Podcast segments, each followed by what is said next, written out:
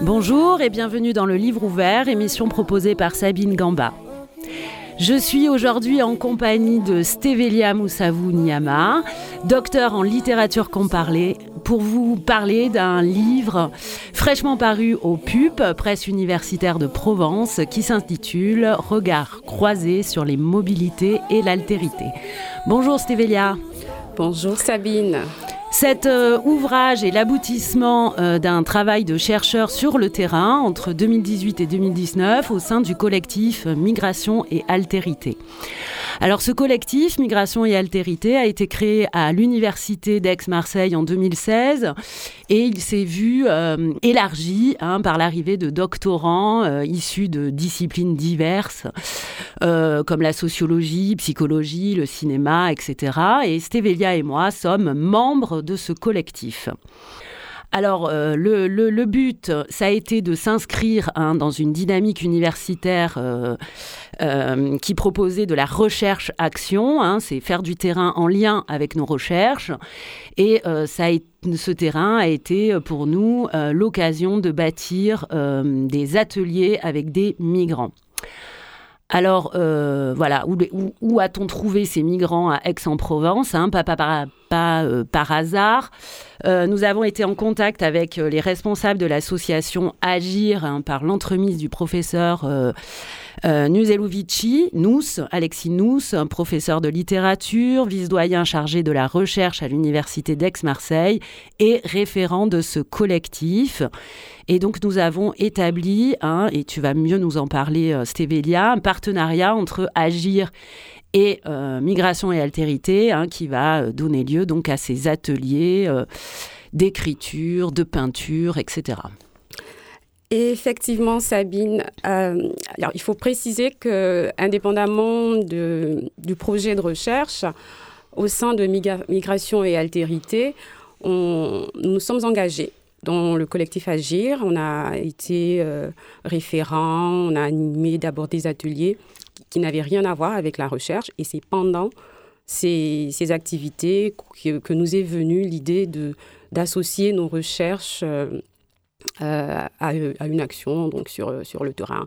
Et Agir a été naturellement euh, choisi comme terrain pour cela. Et il faut aussi rappeler que il n'a pas été, euh, enfin, on n'a pas, on n'a pas travaillé que avec euh, les, demandeurs d'asile d'agir, parce que dans, dans l'association, il y avait par exemple euh, Anisia Truingis qui co-dirige l'ouvrage, qui travaillait avec des primo-arrivants. Donc, ça, cette classe aussi l'a aidé à, faire son, sa recherche et elle, est également référente auprès des mineurs non accompagnés à Marseille. Parce que dans l'association Agir, c'est une, population qu'on ne rencontre pas. Ils n'accompagnent pas les mineurs. Et voilà, c'est fort de toutes ces, euh, ces, contributions, ces actions des membres de l'association euh, que nous avons euh, pensé, associé comme ça, explorer en tout cas ce, ce terrain de, de la recherche-action qui nous était quand même, enfin pour nous qui sommes littéraires, totalement inconnu. Oui, mais c'était l'occasion aussi de, de, de, comprendre, de se rapprocher des migrants, d'informer aussi, hein, euh, et de ne pas rester dans notre tour d'ivoire. Et puis, euh, ce qui a été aussi un peu déclencheur, euh, rappelle-toi, c'était l'époque où était criminalisée l'aide la, migrants. La solidarité. Voilà, donc euh, cette euh, solidarité euh, qui était vraiment reprochée, c'était un crime. Hein, et d'ailleurs, il y avait donc ces affaires de Cédric, Cédric Héroux, Alain Manoni. Pierre-Alain Manoni, hein, d'ailleurs, qui fait partie du, de, l'ouvrage, hein, qui a écrit un article dont on, on dira un mot tout à l'heure. Exactement. donc, bah, peut-être qu'on pourrait expliquer ces trois ateliers qui ont été menés par, par les chercheurs. Euh, et puis euh, qui était aussi associé à trois séminaires, hein, puisque euh, à l'intérieur de, l'université, on continuait les recherches aussi sur la migration, l'altérité, l'exil, etc. Et donc, on a aussi fait des, séminaires où on invitait des gens. Donc, peux-tu donner peut-être les, particularités des ateliers? Alors, effectivement, on a eu trois ateliers et les trois ateliers étaient à chaque fois euh, suivis euh, d'un séminaire. Donc, on a eu l'atelier euh, en 2018, en octobre, de, en octobre 2018, on a eu l'atelier langue et altérité. Et suite à, pendant cet atelier qui, a eu lieu dans les locaux de l'association Agir avec les demandeurs d'asile, il était question donc de présenter comme ça des, des, images du paysage du pays d'Aix aux participants et chacun devait euh, écrire simplement euh, ce à quoi euh, lui faisait penser ces, images. C'était une activité libre, hein. il n'y avait pas de, de consigne particulière, on n'a pas insisté sur le fait qu'ils devaient nécessairement raconter leur, leur expérience, leur voyage. Mais qu'à cela ne tienne, beaucoup ont quand même fait le, rapprochement avec, euh, avec ce qu'ils avaient euh, traversé pendant le voyage. Et l'idée, c'était d'écrire dans, dans, sa langue, dans la langue dans laquelle on se sentait, enfin, ils se sentaient à l'aise, et beaucoup, peut-être pour des besoins qu'on dirait d'intégration, enfin, j'aime pas trop ce mot, mm, on, choisit, on choisit d'écrire en français. Ils se faisaient aider. Euh, soit de Google Traduction, donc ils écrivaient dans leur langue et ensuite ils traduisaient, ou ils demandaient l'aide des, membres du collectif qui animaient l'atelier. Et ensuite, on a eu, euh, donc après cet atelier langue et altérité, on a eu un séminaire sur le même thème, au cours duquel on a invité euh, des, des, chercheuses, des chercheurs qui, qui, travaillent donc sur cette, euh, sur cette question. Et à chaque fois, ça a été le cas. D'ailleurs, il y a eu ensuite l'atelier euh, Espace et frontières que tu as co-animé. Oui, effectivement, j'ai co-animé cette, cet atelier Espace et frontières. Alors nous, en revanche, on a un peu insisté sur certains, certaines choses. Et donc, du coup, cet, cet atelier a été organisé en deux mouvements hein, distincts. le premier, c'était d'exprimer le sentiment dominant euh, lors de leur traversée exilique.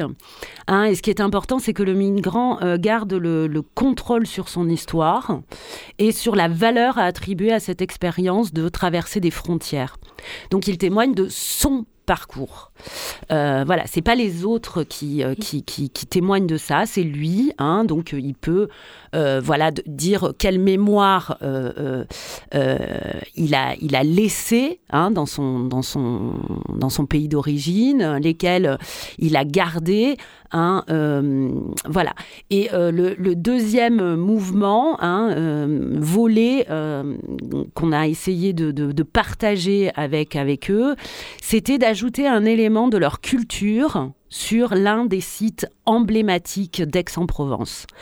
Donc la rencontre entre leur espace d'origine et leur espace d'arrivée va créer un espace euh, dans la ville euh, d'Aix, hein, et euh, c'est un moyen de dire que ce que vous avez vécu a de la valeur, et venez et insérez un bout de vous. Voilà. Euh, donc cet angle euh, voilà, de, l'atelier Espace et Frontières était, euh, était l'hospitalité. Hein. on est parti aussi d'un enseignement de Barbara Cassin qui, qui, dit on se sent chez soi lorsqu'on est accueilli. Exactement. Et, euh, oui, bah, pour finir justement sur cet espace et frontières, c'est qu'ensuite on a euh, fait euh, donc un séminaire hein, où on avait invité donc une une anthropologue qui, qui s'appelait Sandrine Musso, hein, qui est décédée il y a un an et à qui d'ailleurs on a dédicacé le, le, livre et Pierre-Alain Manoni, donc, euh, du coup, qui a, euh, qui a euh, aidé des réfugiés et qui s'est retrouvé en justice pendant dix ans. Voilà. Exactement. Et le dernier atelier, donc, c'était genre et migration, genre et migration, pardon, migration et genre, pardon. Et cet atelier s'est déroulé sur deux jours. Il y avait une partie euh, écriture créative Et cette, cette partie écriture créative était axée sur trois thèmes. il y avait donc la perte, le souvenir et l'espoir. Le, choix de cet ordre euh, correspond enfin, correspondait à une vision temporelle. Nous avons souhaité commencer l'atelier en proposant aux participants de réfléchir à ce qui n'a pas survécu au voyage afin de mettre euh, des mots dans ce rapport au passé. Le thème de l'espoir a, clôturé ce moment d'écriture leur permettant ainsi... Euh, euh, pardon, ensuite nous avons abordé celui du, souvenir, donc se rappeler de, ce qui est... de ce qu'ils avaient encore en étant sur cette terre d'accueil. Et le thème de, l'espoir a, été le dernier moment qui a clôturé ce moment d'écriture en leur permettant de communiquer le regard qu'ils portent vers ou sur leur avenir. C'est ainsi que, disons que trois mouvements, euh, euh, que c'est destiné en tout cas un mouvement qui traverse le passé, le présent et le futur en interrogeant la notion d'identité dans son rapport au temps. Et hum. euh, le deuxième jour, ils ont travaillé sur, enfin l'atelier, pardon, a, été plutôt axé sur le, le travail du, du, corps et de la voix donc des exercices euh, en lien avec la, partie théâtre euh, où chacun choisissait, s'il voulait, euh, le texte qu'il avait écrit la veille et devait le, lire à haute voix devant une caméra, s'il voulait, bien évidemment. Et voilà. Alors, trois ateliers, trois séminaires. Hein. le, but, c'est de comprendre et faire. Hein. c'est ce qui, ce, qui, ce qui est induit dans la, la recherche-action. Tout ça, ça s'est terminé par euh, une journée d'études. Hein, qu'on a fait à, l'université euh, d'Aix-Marseille, et euh, une exposition hein, des œuvres des migrants qui sont d'ailleurs recensées dans, dans, dans l'ouvrage. Euh, voilà, donc cette exposition, ça a pu être euh, voilà les écrits, ça a pu être les, peintures, les collages, euh, tout ce que nous avons réalisé ensemble. Et, et, voilà, donc ça, ça a été quand même une, une belle journée de réflexion aussi. Et c'est de là, il faut le dire, que parce qu'à la fin de la journée, quand on s'est retrouvé avec toutes ces productions, on s'est dit. Mais qu'est-ce qu'on va en faire Qu'est-ce qu'on va en faire C'est ça. C'est de là, que c'est de là en tout cas que nous est finalement euh, venue cette idée de faire un livre et d'insérer ces productions. Mais il fallait avant tout s'assurer d'avoir de, l'accord des, des, des, participants à, à, ces différents ateliers. certains étaient présents à la journée d'études, ça aussi, il fallait le, faut qu'on le précise. ils sont bah, venus, ils étaient contents, ils étaient très heureux de voir euh, d'autres expliquer d'ailleurs. Euh, bah, les gens aussi de l'association euh, Agir étaient là. Exactement. il y avait voilà et cette publication donc ce livre qui vient de sortir, Regard croisé sur les mobilités et l'altérité. Euh, a été donc faite avec euh, enfin, ce même angle. Hein. Il y a des chercheurs, euh, il y a des témoignages, il y a des artistes, il y a les migrants. Enfin, tout le monde a participé à cet ouvrage. Hein. Chacun apporte sa pierre à l'édifice pour comprendre les mécanismes de, de la migration, proposer des, mécanismes d'accueil et d'insertion, enfin voilà, des migrants, etc. Donc, euh, alors euh, voilà, alors tu as, euh, toi, Stévelia, été l'une des directrices de, de, l'ouvrage. Hein. Il y a aussi Eva Rénal, David Sierra, David Sierra et Anisia Troinguis. voilà, quatre, quatre membres du collectif qui ont voilà dirigé cet ouvrage. Et euh, voilà, bah alors peut-être que tu peux nous expliquer un peu tous les l'objectif un peu du, du, du livre. Alors, euh, l'objectif du livre est, comme son titre l'indique, de croiser, de croiser les approches, de mm. croiser euh, les points de vue sur cette question de, de la migration, mais c'était surtout aussi de donner vraiment la place à, ceux qui vivent euh, euh, cette, euh, cette situation, donc aux, migrants eux-mêmes. On n'a pas voulu se retrouver simplement entre, entre chercheurs. On a... C'est pour ça que certaines contributions, au lieu de travailler comme d'ordinaire on le fait par exemple en littérature sur des œuvres de fiction, on a utilisé comme corpus les, contributions de, Tout à fait. des demandeurs d'asile.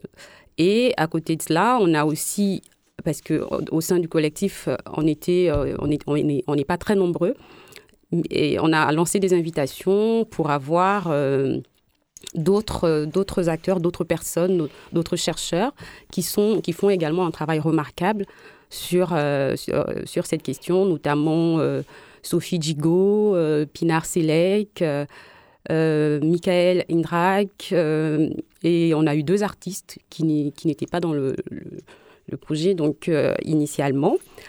deux artistes qui, qui sont aussi issus de, de la migration. Et on a eu des jeunes mineurs tels que Fard Atongo, aussi. Et il y a le plus jeune C'est le plus jeune contributeur.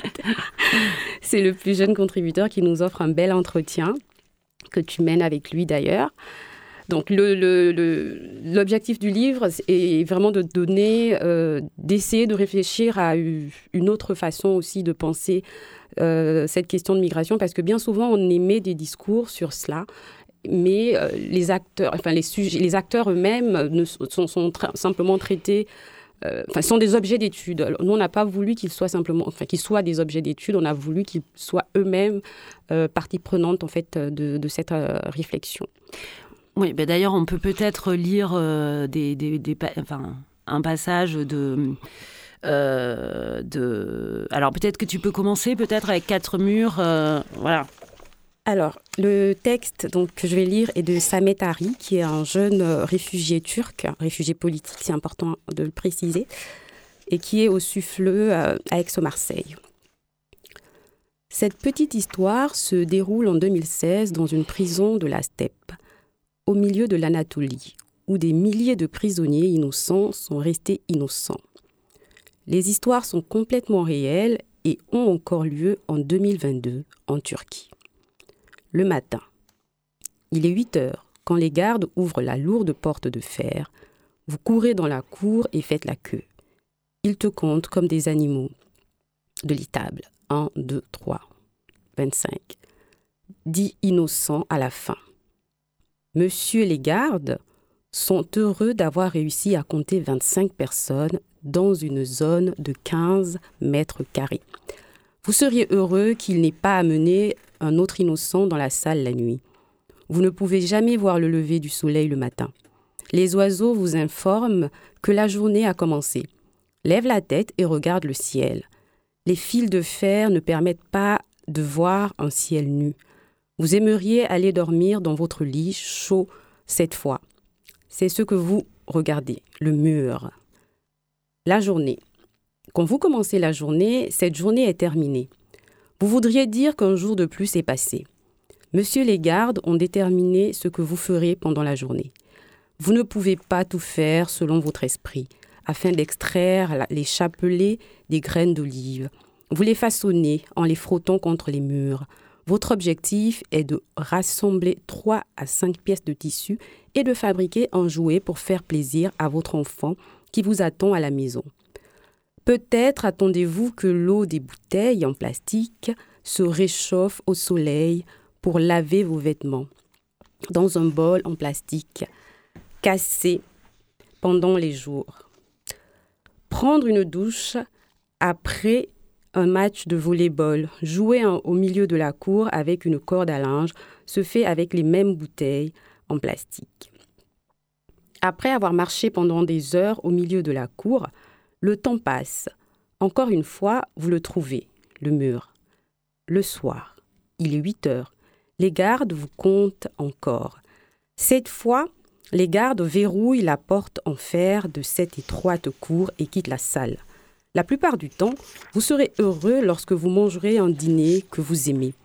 Vous mangez le chocolat que vous achetez à la cantine pour le dessert. Certains jours, vous avez hâte de regarder le match de football à la télévision. C'est comme un stade de football. Certains racontent leur passé comme s'ils étaient sur une scène de théâtre.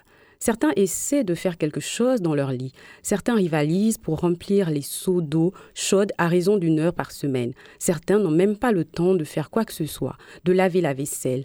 Ce sont les quatre éléments de ce qui est expliqué. Le mur, la nuit. Vous ne pouvez pas voir les étoiles et la lune dans le ciel la nuit. Les lumières de la salle s'éteignent à midi la nuit. Et un profond silence s'abat sur la salle. Vous serez, heureux lorsque les chiens aboient à l'extérieur. La plupart du temps, vous avez du mal à vous endormir. Vous tombez dans les pensées et les rêves profonds. Une fois que vous êtes sorti d'ici, vous pensez à ce que vous allez faire, à ce que votre famille fait maintenant. Vous réfléchissez pendant des heures à une phrase d'un livre que vous lisez. Parfois, tu pleures doucement. Le lit est également l'endroit où vous faites toutes vos actions.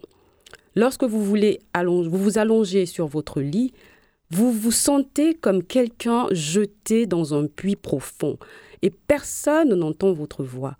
Vous ne pouvez même pas voir la foule autour de vous dans le noir. Tout ce que vous voyez est ce que vous voyez, le mur. Merci euh, Stévélia.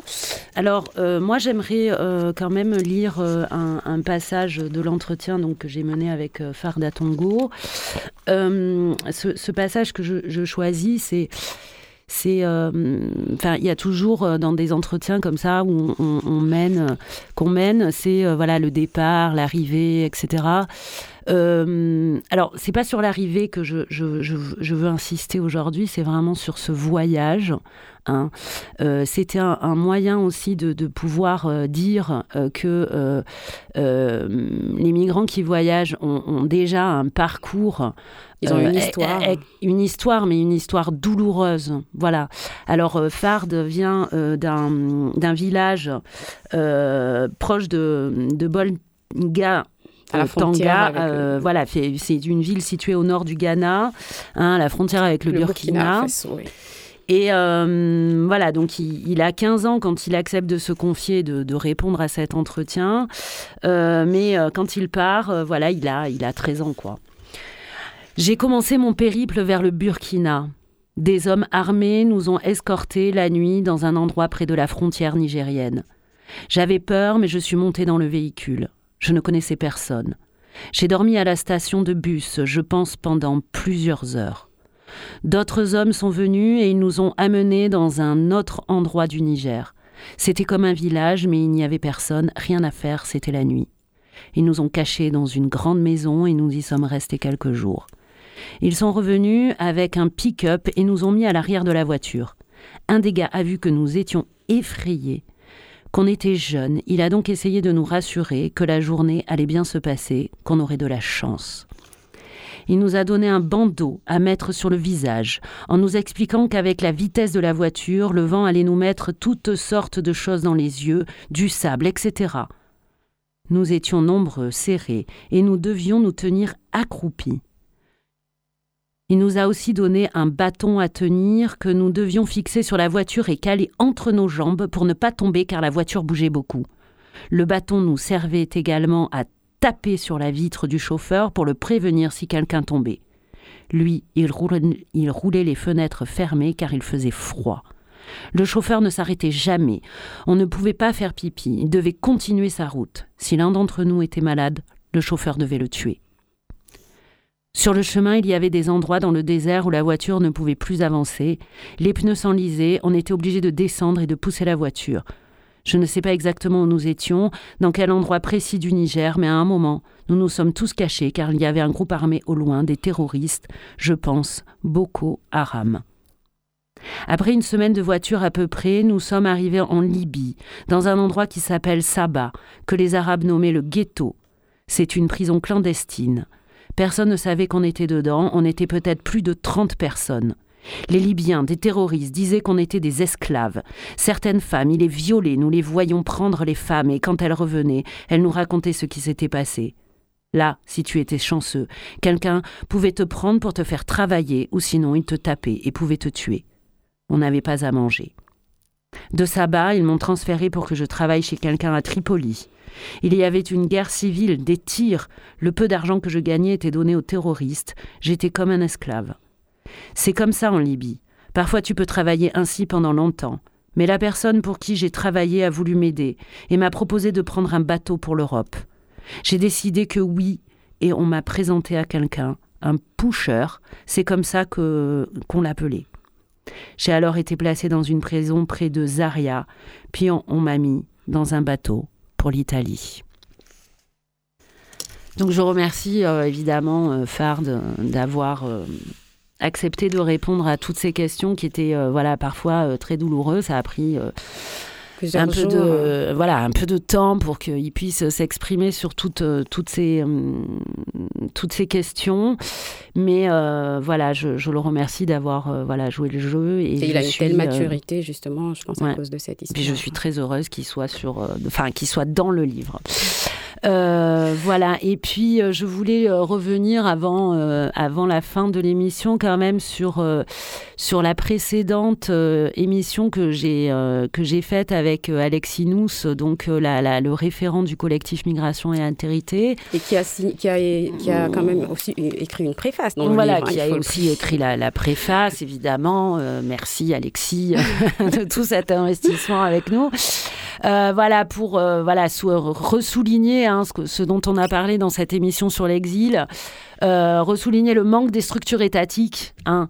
Euh, d'ailleurs, il y a un, très bel article de, euh, tout à l'heure tu en as parlé, de Sophie, Gigot, hein, sur, la jungle de, Calais. Qui parle de l'État qui a une politique de rejet et, pour, voilà, et pour réussir cette politique de rejet, c'est soit ils vont rendre invisibles les migrants, soit ils vont les surexposer sans, sans protection. Donc, euh, c'est des images de masse, euh, de l'ennemi, euh, voilà, un déni de reconnaissance. parce qu'elle parle d'animalisation aussi. voilà. Donc, il y a une très très belle phrase que, que je vais dire quand même, parce que c'est le migrant n'est plus le semblable, l'alter ego, mais l'étranger absolu, assigné à son étrangeté. Hein, et je pense que ce sont des propos que l'on peut généraliser parce que le migrant continue de se, de se cacher. Hein, et donc, euh, ça a été euh, l'objectif aussi du livre, euh, c'était voilà, de rendre visible l'étranger, puis aller, aller contre cette, ce, ce, ben, cet état qui, Je crois que c'est ça, c'est le côté... enfin, on a allié quand même on a ce travail intellectuel à un humanisme qui tend à, à, disparaître en fait des études sur la question justement parce que l'individu on oublie que le migrant est un individu on oublie qu'il a euh, une subjectivité dont parlait d'ailleurs euh, Alexinous pendant l'émission. Euh, Sur l'exil, oui, voilà. bien sûr. Et c'est simplement une donnée statistique. On le décrit souvent comme. enfin, c'est une masse, une masse dangereuse, envahissante. Et, c'est pour ça que des travaux comme, comme ce qu'on a fait dans, dans cet ouvrage méritent d'être lus, d'être connus. Euh, de, tous ceux, en tout cas, qui s'intéressent à la question. Oui, et puis on parlait tout à l'heure de Pierre-Alain Manoni, hein, qui a écrit... Euh, euh, j'ai aidé des migrants et ce n'est pas grave. non, j'ai aidé des réfugiés et ce n'est pas dangereux. ce n'est pas dangereux, voilà. Voilà, alors pour la, pour la faire très très très vite, c'est que Pierre-Alain a été un ingénieur, un professeur à Nice à l'université Sophia Antipolis, hein, qui a aidé trois femmes migrantes des, des Érythréennes, hein, et dont une était blessée. Et à la sortie euh, d'un repas à Nice, hein, il tombe sur ces trois femmes. Euh, et elles ont un point de chute euh, à, Marseille. Et du coup, euh, il dit bah, montez dans ma voiture, je vais vous amener à votre, votre point de chute, etc. Enfin voilà. Et puis, il s'est fait arrêter par la police et il y a eu quand même dix ans de procès hein, où on l'a accusé voilà, d'aider migrants. Donc, effectivement, continuons hein, parce que ce n'est pas dangereux. Hein. Ce n'est pas, ce et merci Pierre Alain, voilà, d'avoir. et il faut rappeler que c'était un citoyen lambda à l'époque, il n'était pas spécialement engagé hein, dans, dans, dans, cette, cette question de. Bah là, pour le coup, il est venu ben voilà. Euh, et, on le remercie. Voilà, en tout cas, merci de votre écoute à toutes et à tous. C'est la fin de l'émission. Merci Stévélia d'être venue. Merci à toi de m'avoir invité. Euh, regard croisé sur les mobilités et l'altérité chez PUP. Et merci à Alex pour la technique.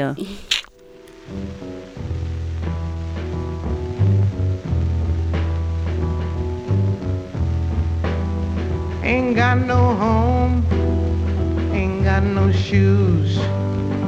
Ain't got no money, ain't got no class, ain't got no skirts, ain't got no sweaters, ain't got no perfume, ain't got no love, ain't got no faith.